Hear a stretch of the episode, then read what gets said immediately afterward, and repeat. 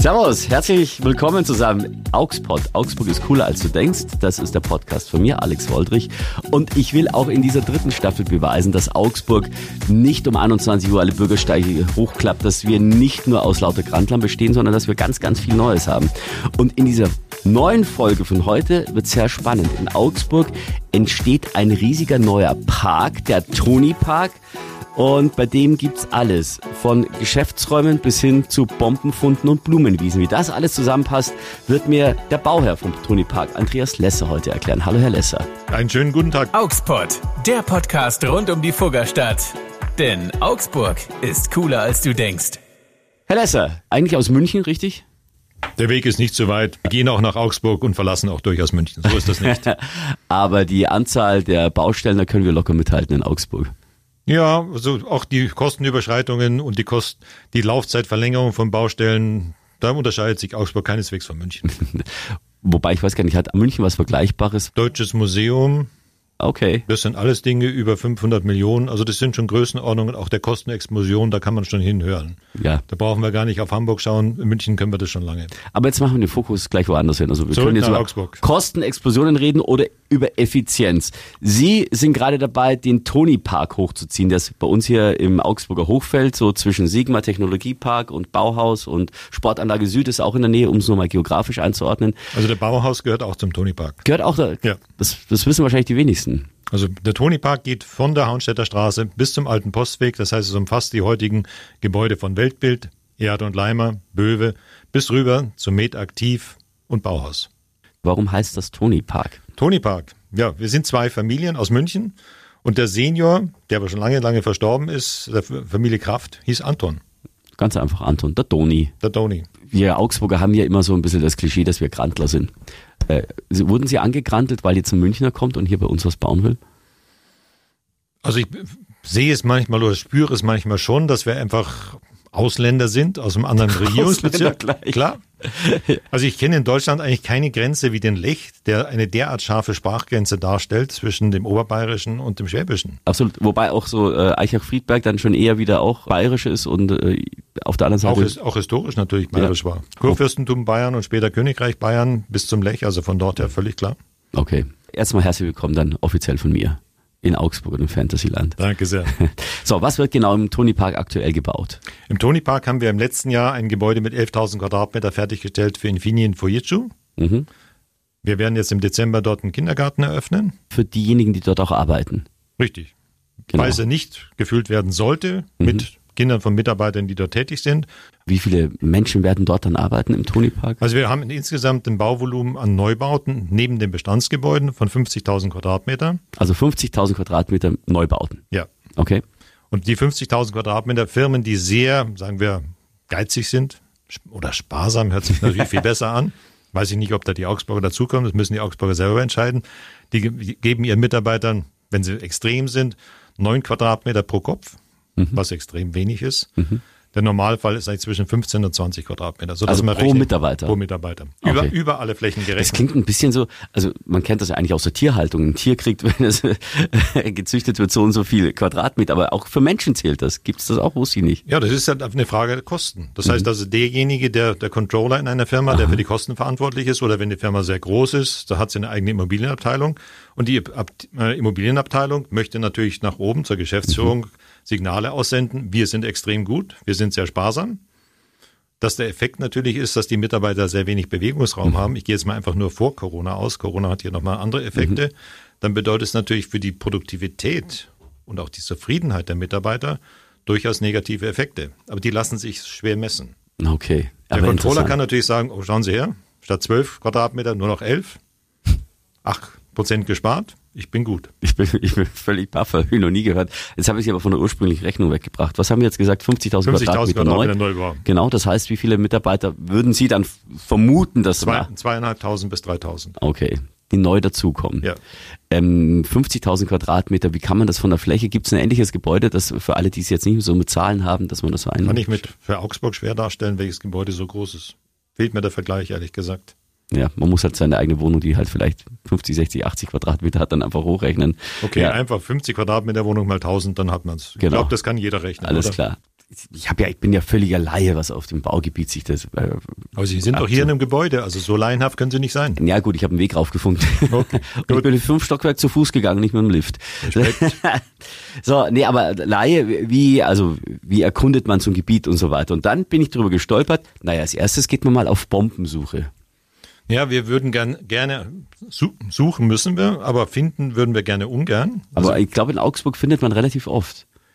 Ja gut, man muss dazu sagen, das äh, Tony Park Gelände, mhm. was manche nicht wissen, war der ursprüngliche Rumpler Flughafen, mhm. spätere Messerschmitt Flughafen. Mhm. Und man kann sich vorstellen, im Zweiten Weltkrieg ein Flughafen war ein wichtiges Ziel. Das heißt, das hat man oft bombardiert. Man muss nochmal erklären, äh, Messerschmitt, äh, was die gemacht haben, also Messerschmitt war eine Flugzeugfirma wie Fokker, Junkers, Dornier. Mhm. Nur Messerschmitt hat hier zum einen den Me 109, das war ein Abfangjäger, also noch Propellerflugzeug, aber auch die Me 262, das erste Düsenflugzeug, dort geflogen. Und Sie können sich vorstellen, dass ein Düsenflugzeug im Luftkampf überlegen ist gegenüber einem Propellerflugzeug. Mhm. Das heißt, hier die Düsenflugzeuge durch Bomben auszuschalten, war ein ganz wichtiges äh, Ziel. Deswegen viele Bomben in Augsburg. Ja. Wie viele haben Sie gefunden, als Sie Ihr Baugebiet wir ausgehoben haben? Ja, wir haben, müssen unterscheiden. In dem Altbaugebiet mhm. haben wir nur ein, ein einzige gefunden. In mhm. dem Neubaugebiet haben wir keine einzige gefunden, wo man sagen würde, eigenartig. Mhm. Weil das war das zentrale äh, Flugfeld und die zentralen Versorgungseinheiten. Nur die Amerikaner haben nach dem Krieg dieses äh, Gebiet, diesen äh, Flugplatz selber genutzt. Und Sie können sich vorstellen, dass die Amerikaner wenig Lust hatten, von ihren eigenen Bomben Ach, in die Luft klar. zu fliegen. Mhm. Also die haben den Boden relativ gut untersucht, was Bomben angeht. Mhm. Was sie natürlich nicht untersucht haben und auch gar nicht beseitigen wollten, waren einfach die Altlasten, die durch die Bombenexplosionen als auch durch das Füllen der Bombenkrater entstanden sind. Mhm. Das spielte keine Rolle. Altlasten sind was dann? Also können Sie sich vorstellen, wenn Sie eine, einen Bombentrichter haben, diese Bomben damals waren Gott sei Dank noch nicht so stark. Das heißt, wir haben im Regelfall 250 Kilo Bomben mhm. bis 500 Kilo Bomben. Und die haben Bombentrichter bis 3,50 Meter, maximal 4 Meter gerissen. Mhm. Jetzt haben Sie eine Fläche, die im Flughafen sein soll. Und diese Fläche hat lauter Bombentrichter. Also füllen Sie diese Bombentrichter. Mhm. Nur mit was füllen Sie? Mhm. Wenn es gleichzeitig ein Angriff geflogen worden ist, dann sind ja Gebäude zerstört worden. Das heißt, man hat das Material von den Gebäuden, was immer man kriegen konnte, genommen, in die Bombentrichter eingefüllt, planiert, um sofort wieder den Flughafen benutzen zu können. Ohne Rücksicht auf irgendwelche Verluste, weil da könnte, keine Ahnung, Schadstoff oder was auch immer drin sein. Ja, man muss das sehen, auch bei uns hat vor 30 Jahren, nehmen Sie das Univiertel. Mhm. Wenn ich das Univiertel anschaue, das Grundwasser kommt also vom Süden, geht durch unser Gelände durch und da wir das Grundwasser benutzen zum Heizen und Kühlen, haben wir dieses Grundwasser natürlich chemisch-physikalisch untersuchen lassen. Mhm. Dieses Grundwasser kann man sich darüber streiten, ob man das unbedingt trinken muss. Grundwasser heißt ja eigentlich, das sollte ja sauber sein. Na gut, wir haben Nitrat durch die Landwirtschaft. Also Grundwasser per se ist nicht immer sauber. Mhm. Und wir müssen einfach feststellen, auch unsere alten Flächen, ob das Böwe ist oder Bauhaus, das sind alles Flächen, die heute altlastenmäßig noch belastet sind. Mhm. Man hat früher da keinen Wert drauf gelegt. Mhm. Also wenn Sie, man kann nicht den heutigen Umweltstandard und die heutigen Umweltanforderungen vergleichen vor 50 Jahren. Das ist richtig, ja. Also ja. wir haben früher in Bayern, wir haben Seen gehabt, da haben wir Schaum drauf gehabt. und haben uns dagegen gewehrt, dass es eine Ringkanalisation gibt, sondern jeder wollte seinen Dreck von den Feldern oder auch von den Häusern in die Seen einleiten. Das war früher normal. Mhm. Man hat trotzdem drin gebadet. Ja, Schaumbad ist doch nicht falsch, oder? Wahnsinnig interessant, dass man dann erstmal auf Bombensuche geht. Jetzt war, klangen Sie fast ein bisschen enttäuscht, dass Sie im Altbaugebiet nur eine Bombe gefunden haben. Ja, diese eine Bombe war, wie man es nimmt, das war Gott sei Dank eine Bombe mit einem Säurezünder. Mhm. Dieser Säurezünder, wenn er angefasst wird, hat selber einen Entzündungsprozess. Das heißt, die Bombe muss relativ schnell äh, entschärft werden. Mhm. Haben Sie einen normalen Aufschlagzünder, der also eben nicht gezündet hat, dann ist der friedlich. Das heißt, der verändert sich nicht. Das heißt, Sie mhm. haben viel Zeit, die ganze mhm. Gegend zu räumen. Mhm. Beim Säurezünder müssen Sie schnell reagieren. Das heißt, Sie können nicht die ganze Gegend räumen. Mhm. Und das kann für den Eigentümer des Grundstücks kann das extrem teuer werden. Mhm. Weil Sie können sich vorstellen, wenn Firmen ihren Betrieb einstellen müssen, eben wegen dem Bombenfund, dann sind es äh, Kosten, die zulasten des Eigentümers gehen. Mhm. Werden Sie nervös, wenn das heißt, es muss eine Bombe entschärft werden in, in, in einem Ihrer Baugebiete, weil man weiß ja nie, ob sie nicht dann doch noch losgeht? Ich meine, es sind Fachleute, die diese Arbeit machen. Das heißt mhm. also, die Kampfmittelräumer sind diejenigen, die nachher die ganze Zeit während der Bauarbeiten dort gewesen sind. Also wir hatten bei den jeweiligen Grabungen eine Biologin, jemand für die Archäologie, was in Augsburg ja eben bekannt ist, dass man hier archäologische Funde erwarten kann mhm. und gleichzeitig noch den Kampfmittelräumer. Mhm. Das heißt, der Kampfmittelräumer überwacht die gesamten Arbeiten. Und wenn der dann feststellt, dass es wirklich etwas Gefährliches, eben wie eine äh, Bombe, dann kommen die Speziellen, die tatsächlich dann fürs Entschärfen der Bomben zuständig sind. Also da ist genug Vorsorge getroffen. Okay, gut. Trotzdem, also ich hätte halt Angst, dass vielleicht doch noch was losgeht und dann muss das Projekt ewig verschoben werden. Ähm, aber das fand ich jetzt auch gerade noch sp spannend, dass Archäologen dann auch noch mit vor Ort sind. Das ja. heißt, äh, an so einem, im Anführungszeichen Glückstag kann eine Bombe gefunden werden und aber auch noch keine andere Schüssel, die 5000 Jahre alt ist. Wir haben immer wieder Funde gehabt. Das waren aber alles nur Holzpfosten. Das heißt, es sind leichte Verdunklungen des Bodens, wo man sieht, da ist mal ein Holz gewesen, das ist verrottet und deswegen ist der Boden dunkler. Ah, schade. Aber geben Sie zu, da wünschen Sie sich schon, dass Sie mal einen großen archäologischen Fund entdecken. Ich habe noch eine große Stiftung in, äh, in Thüringen, die sich mit, auch mit Archäologie beschäftigt. Da haben wir genug Funde. Also die Ach, Funde ja. direkt an einem Ort, wo man nachher bauen will, hm, das kann sehr unangenehm sein. Ach so, ja, wenn was gefunden wird, dann würde alles wieder verzögert werden, oder? Weil wo eins ist, können auch mehrere sein. Nein, nein, nicht nur das eine, sondern das, was Sie finden, muss ja erstmal wissenschaftlich bearbeitet werden. Ist ja nicht so, dass man sagt, na gut, da ist jetzt ein Fund, den graben wir jetzt aus, die Sache hat sich, sondern der Fund muss ja in seiner Umgebung geprüft werden.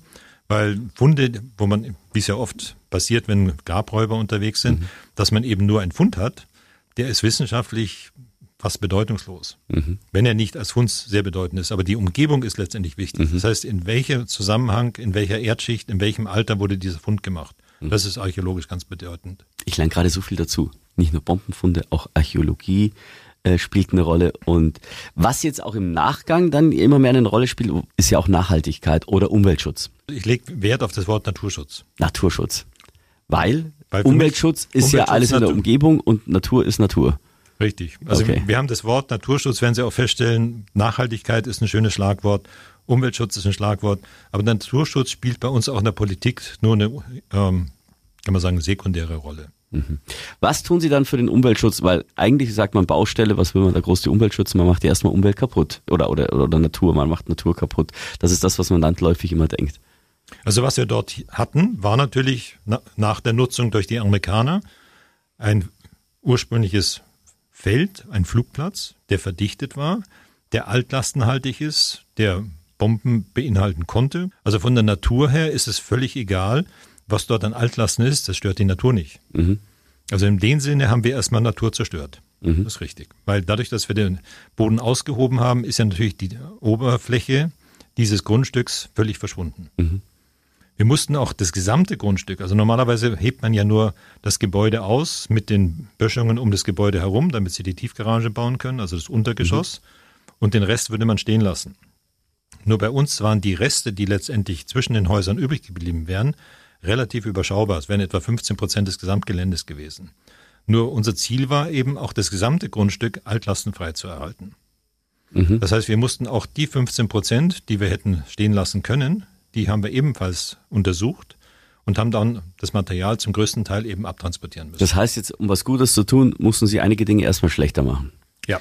Aber Sie sagen ja schon, Naturschutz ist Ihnen sehr wichtig. Ja. Was tun Sie also für den Naturschutz? Das heißt, wir bemühen uns, wobei wir da beim ersten Objekt im Nachhinein betrachtet nicht konsequent genug war, was wir bei den nächsten Objekten aber nachholen werden. Wir haben die Oberflächen, die wir hier nachher haben, das heißt um die Häuser herum, mhm. auf den Dächern, haben wir speziell angelegt. Mhm. Sie können sich vorstellen, wenn Sie ein normales Haus haben, beim Satteldach weniger, sondern ein Flachdach haben, dann müssen Sie davon ausgehen, dass Sie dort Schnee haben. Mhm. Das heißt, das Haus muss statisch so ausgebildet werden, dass es die Schneelast tragen kann. Also das Gewicht ist ja dann sehr viel höher als bei einem, wie Sie sagen, Satteldach, ja. also bei diesem Satteldach rutscht, rutscht es ja im Regelfall runter. Mhm. Also außer jetzt im Voralpenland, wo mhm. Sie sehr flachen Dächer haben, wo man ganz bewusst den Schnee oben lässt. Also es, da muss die frühere Holztragkonstruktion des Dachstuhls mhm. den Schnee tragen.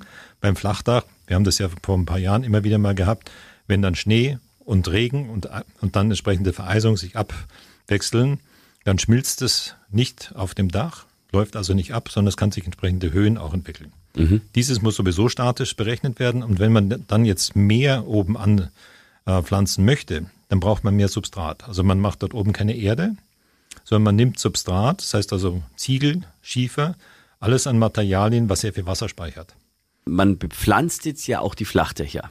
Ja. Damit dann Blumenwiesen oder was auch immer entsteht.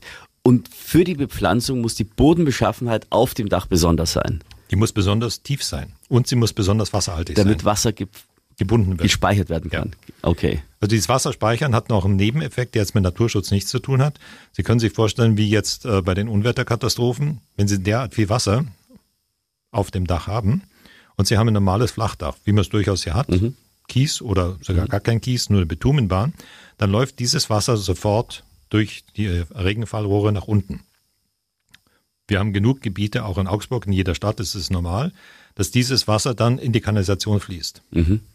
Und in Städten, wo kein Trennsystem ist, also Trennsystem heißt Schmutzwasser und Regenwasser wird in getrennten Leitungen abtransportiert. München hatte zum Beispiel kein Trennsystem. Dann wird das Abwassersystem völlig überlastet. Mhm. Das heißt, man kann diese Menge nicht mehr reinigen, öffnet Aha. die Schleusen und die Isar freut sich. Okay, das heißt aber, wenn, wenn so ein Flachdach wahnsinnig viel Wasser speichern kann, muss das auch gar nicht ablaufen. Richtig. Dann passiert auch gar nichts. Ja. Wie dick ist so, so eine, so eine äh, ja, Erdschicht auf dem Dach? Also wie gesagt, es ist keine Erde, es ist Substrat. Oder Substrat, ja. Weil gerade die Erde könnte bei dem gleichen Höhe und damit dem gleichen Gewicht nicht so viel Wasser speichern. Mhm.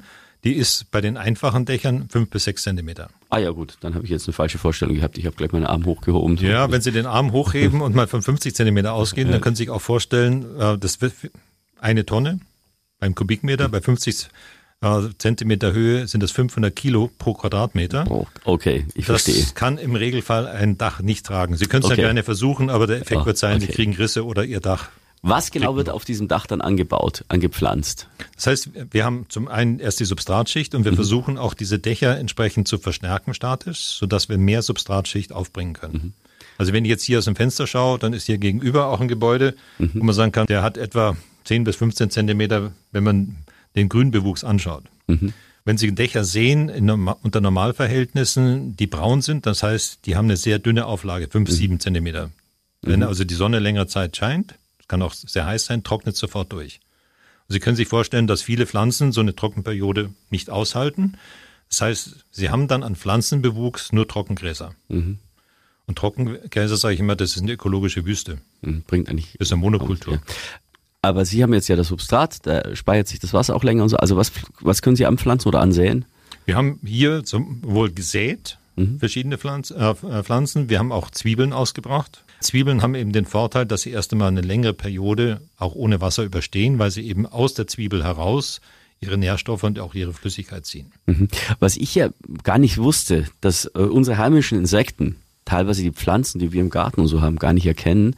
Zum Beispiel, wir haben Rosen im Garten, die sind aber keine deutschen Rosen oder, oder nicht mal europäische, glaube ich. Und die, die, Bienen erkennen die gar nicht als Rosen. Deswegen ist es sehr wichtig, wohl heimische Pflanzen. Heimische Pflanzen anzupflanzen, ja. Ja. Was sind heimische? Ich kenne mich da null aus. Was sind heimische Also ich Pflanzen? muss sagen, ich bin da auch Laie. Also wir haben Endlich habe ich Sie mal bei etwas erwischt, wo Sie ja. keine Antwort haben. Na, ich habe Antworten, indem ich halt die richtigen Leute habe. Wir haben einen eigenen promovierten Biologen. Wir haben auch äh, Dächer in München. Mhm. Wir haben gerade erst, äh, hat er eine Studie rausgebracht. Wir haben die Dächer in München seit drei Jahren beobachtet. Das heißt, er hat so alle sechs, acht Wochen festgestellt, welche Pflanzen sind derzeit auf dem Dach, mhm. in Abhängigkeit von der jeweiligen Trocken- oder Regenperiode um zu dokumentieren, was passiert dort oben. Mhm. Also wir Sie haben einen extra Biologen. Ja. Das finde ich auch krass. Also was man alles beim Hausbau mittlerweile beachten muss. Muss man gar nicht. Wie gesagt, kann man. Was man von den Vorschriften her, wenn Sie fünf bis sieben Zentimeter Substrat aufbringen, erfüllen Sie die Vorschriften, säen das ein und Sie wissen halt, gut, in der nächsten Trockenperiode ist es durchgetrocknet. Sie haben Ihre ökologische Wüste und dann haben Sie Ihre Pflichten erfüllt. Ist es der ähm, Biologe, von dem mir Ihre liebe Kollegin Frau Wetzger erzählt hat, dass der dann auch mit zwei so Samenbeuteln rumgelaufen ist und die dann in der Gegend rumgestreut hat auf der Baustelle und sich jeder gewundert hat, was macht denn dieser Mensch? Weil keiner wusste, wer das ist. Ja, der Dr. Witt ist sagen wir, ein Radikalinski in dem Gebiet, muss ich ein ganz Radikalinski. ein Radikalinski, weil sein Ziel sind Blühwiesen. Mhm. Und Blühwiesen blühen dann vor allen Dingen, wenn sie mager sind. Also die Magerwiesen sind etwas, was es immer weniger bei uns gibt, weil wir haben im Regelfall Nährstoffeintrag durch Düngung, wir haben mhm. Nährstoffeintrag durch den Stickstoff aus der Luft. Das heißt also, das Biotop Magerwiesen wird immer weniger. Mhm. Und er plädiert dafür, weil er sagt, die Vielfalt und das, die Normalität sind bei uns eigentlich die Magerwiesen. Mhm.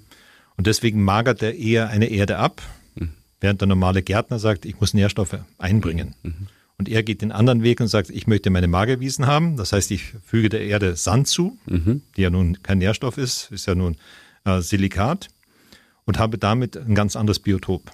Okay. Noch ein bisschen komplizierter. Also ich sage mal, wir haben bei unseren Häusern haben wir Hügel. Also dort, wo es statisch geht, haben wir bis zu 45 Zentimeter hohes Substrat. Und Sie können sich das vorstellen, wenn Sie in 45 Zentimeter, nehmen Sie mal Maulwurfshügel. Die sind kleiner, aber der Maulwurfshügel wäre sehr groß. Also ein, ein Riesenmaulwurf. Dann hat dieser Hügel ja verschiedene Seiten. Und diese verschiedenen Seiten werden ja unterschiedlich besonnt. Und Das heißt, man kann auch unterschiedlich anpflanzen. Nein, wir pflanzen nicht unterschiedlich an, sondern die Mischung wird über das gesamte äh, Dach nachher ausgebracht. Aber es entwickelt sich nach ein, zwei Jahren natürlich ein unterschiedliches Habitat, weil auf der Südseite die Sonne scheint. Das heißt, es trocknet stärker durch und es ist mehr Besonnung. Oh, jetzt ist der Kopfhörer runtergekracht. Geben Sie schnell her, dann kann ich ihn schon reparieren. So, jetzt könnte man das rausschneiden, aber ich will, dass ihr mit dabei seid und wisst, was alles passieren kann. Es ist gerade äh, der Kopfhörer aus dem Bügel rausgeschlüpft. Ich muss ihn jetzt wieder reinstecken so, und gebe ihn wieder zurück. Das Schöne ist, beim Radio kann man alles kommentieren und währenddessen weitermachen. Und, und diese Hügel führen dazu, Und der Profi spricht gleich weiter, als wäre nie was gewesen. Bitte schön, die War Hügel. was? Okay, gut. Das heißt, diese Hügel differenzieren sich dann eben aufgrund der unterschiedlichen Feuchtigkeit. Die Nordseite ist feuchter, das heißt, dort werden die Pflanzen sich durchsetzen, die weniger Sonne brauchen und mehr Feuchtigkeit. Und so kommen wir, obwohl wir am Anfang alles gleichmäßig gesät und mit Zwiebeln versehen haben, kommen wir nach ein paar Jahren zum ganz unterschiedlichen Bewuchs. Das sieht ja auch sehr schön aus wahrscheinlich dann. Sehr bunt. Ja, das ist der Nachteil vom Radio. Man kann es nur beschreiben, aber nicht sehen. Ja, das ist Kino im Kopf, das ist noch viel besser. Das sieht das in, in, äh, in sich selber, im, vor dem geistigen Auge sieht das noch viel toller aus. Aber das ist jetzt alles auf dem Dach. Also ich als ähm, ähm, Bewohner oder beziehungsweise dort Gewerbetreibender bei Ihnen vor Ort, der da dann im Gebäude arbeitet, sieht ja dann relativ wenig davon. Oder sorgen Sie auch dafür, dass vor der Haustür ein bisschen grün ist? Nein, wir haben auch bei dem Gebäude insgesamt vier Dachterrassen auf den verschiedenen Stockwerken, die auch wieder unterschiedliche Situationen haben. Sie können sich vorstellen, wir haben dort ein Atriumgebäude. Dieses Atriumgebäude hat im ersten Stock eine Dachterrasse, die kriegt natürlich viel weniger Sonne ab als die beiden Dachterrassen auf der Südseite. Das heißt, dort wird sich der Bewuchs ganz anders entwickeln als die anderen beiden. Sehr spannend, ja. Ein grüner Tonypark. Nur im Augenblick haben wir noch zu viel Kies. Das wird noch ein paar Jahre dauern, bis wir die Flächen alle begrünt Ja haben. gut, äh, aber der Weg ist das Ziel. Und was mich auch völlig fasziniert, ihr wollt ja bei euch im Tonypark die Wände begrünen. Ja. Also an, die Wand selber ist dann grün. Wir werden dort große Elemente aus Filz mit dem entsprechenden äh, Brandschutz werden wir dort aufbringen. Und auf jedem Element, es ist so 65 mal 65 Zentimeter, sind 30 Schlitze drin. Wenn Sie sich vorstellen, Sie haben ein Filzpolster, schlitzen dort 30 Schlitze rein und stecken in diese Schlitze, das Ganze hängt ja dann vertikal, horizontal Pflanzen rein. Mhm. Und Dann dann wird es aufgehängt. Wird aufgehängt, hat nachher jedes äh, von diesem Teil hat eine Wasserzufuhr, kriegt eine Nährstoffzufuhr. Das ist ja eine unfassbare Arbeit. Das sind 750.000 Euro. Ui, ui, ui, ui. Also, es sind so kleine Platten, da sind Löcher drin, da kommen Stecklinge rein, dann wachsen Richtig. die und dann kommen die, werden die aber an, an die Wand und zwar vertikal und nicht horizontal, logischerweise hingemacht, wie eine Wandverkleidung. Ja. Mit Bewässerungssystem. ja. Cool. Bin ich gespannt, da bin ich sehr gespannt. Wir hoffen auch, wir hatten schon vor, dass das eigentlich schon im Frühjahr äh, aufgebracht werden sollte. Nur die Platten kamen aus China, gab es Probleme mit der Lieferung. Dann gab es Probleme mit dem Zuschneiden. Es hat sich alles verzögert. Also ich hoffe auch, dass die Pflanzen in der Zwischenzeit, die werden vorgezogen in den Niederlanden. Das ist eine niederländische Firma, die es macht. Tulpen aus Amsterdam, nicht ganz. Ja, Tulpen nicht. Die Tulpen würden dann bei dieser senkrechten Aufhängung Schwierigkeiten Aber ich stelle mir vor, Sie haben jahrelange Planung für dieses Gebäude und das ist alles äh, ganz hochtechnisiert und alles mega toll und, und cool und dann kommen die anderen her, aber die grünen Platten sind schön. Das ist das Schönste. das, wenn das der Effekt ist, gerne. Dann hat sich's ausgezahlt. Ja. Finde ich sehr toll, finde ich sehr spannend. Äh, bei jedem ähm, Gast habe ich ja meine berühmten fünf Augsburg-Fragen, die ich immer zum Abschluss stelle. Gerne spontan antworten. Äh, spontan, ich habe sie vorher im Vorfeld schon mal weitergegeben. Mussten Sie das jetzt verraten, dass ich die Fragen schon kannte? Das ist unfair. Könnten wir jetzt auch rausschneiden. Und Frage Nummer eins ist, welcher ist Ihr Lieblingsort hier bei uns in Augsburg? Für mich ist der Toni-Park das Zentrale. Schlau, marketingtechnisch gut Nein, gemacht, nicht ja. marketingmäßig. Wir müssen ja sehen, ich bin mindestens einmal, wenn nicht zweimal die Woche bin ich in Augsburg, kümmere ich mich um den Toni-Park, fahre zwar je nach Verkehr unterschiedliche Strecken, habe aber hier in Augsburg natürlich auch vom Rathaus her, vom äh, entsprechenden Kirchen einiges besucht, aber letztendlich ist vom Zeitdruck her, ist die Arbeit Das ist der vorrangig. Tony Park, ja. Wann hat Sie Augsburg das letzte Mal überrascht? Es würde mich positiv überraschen, wenn wir die Baugenehmigung schneller kriegen würden. Im Moment der Schwabe braucht Zeit. Okay.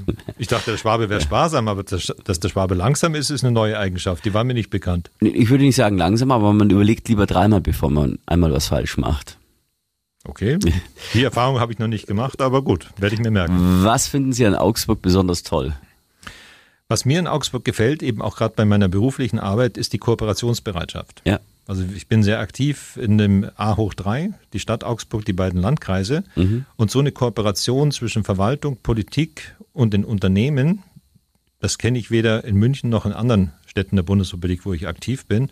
Und das ist für mich wirklich immer wieder erstaunlich, was diese Kooperation auf die Beine stellte. Der, der Austausch an Informationen untereinander, ob das äh, Dinge sind um Mitarbeiterfortbildung, ob es bestimmte Techniken sind, all diese Sachen, die in dem kooperativen Weg gemacht werden und eben nicht gegeneinander. Also wir kennen das ja Wirtschaftsförderung oder Tourismusförderung, kann ich mich erinnern. Allgäu gab es da vor ein paar Jahren immer wieder mal, nicht Skandale ist zu viel gesagt, aber Streitigkeiten, wo halt jede jede Gemeinde überspitzt, jedes Kuhkaff seine eigene Tourismusinformation haben wollten. Die Leute sollten zu uns kommen, aber nicht zum Nachbarn.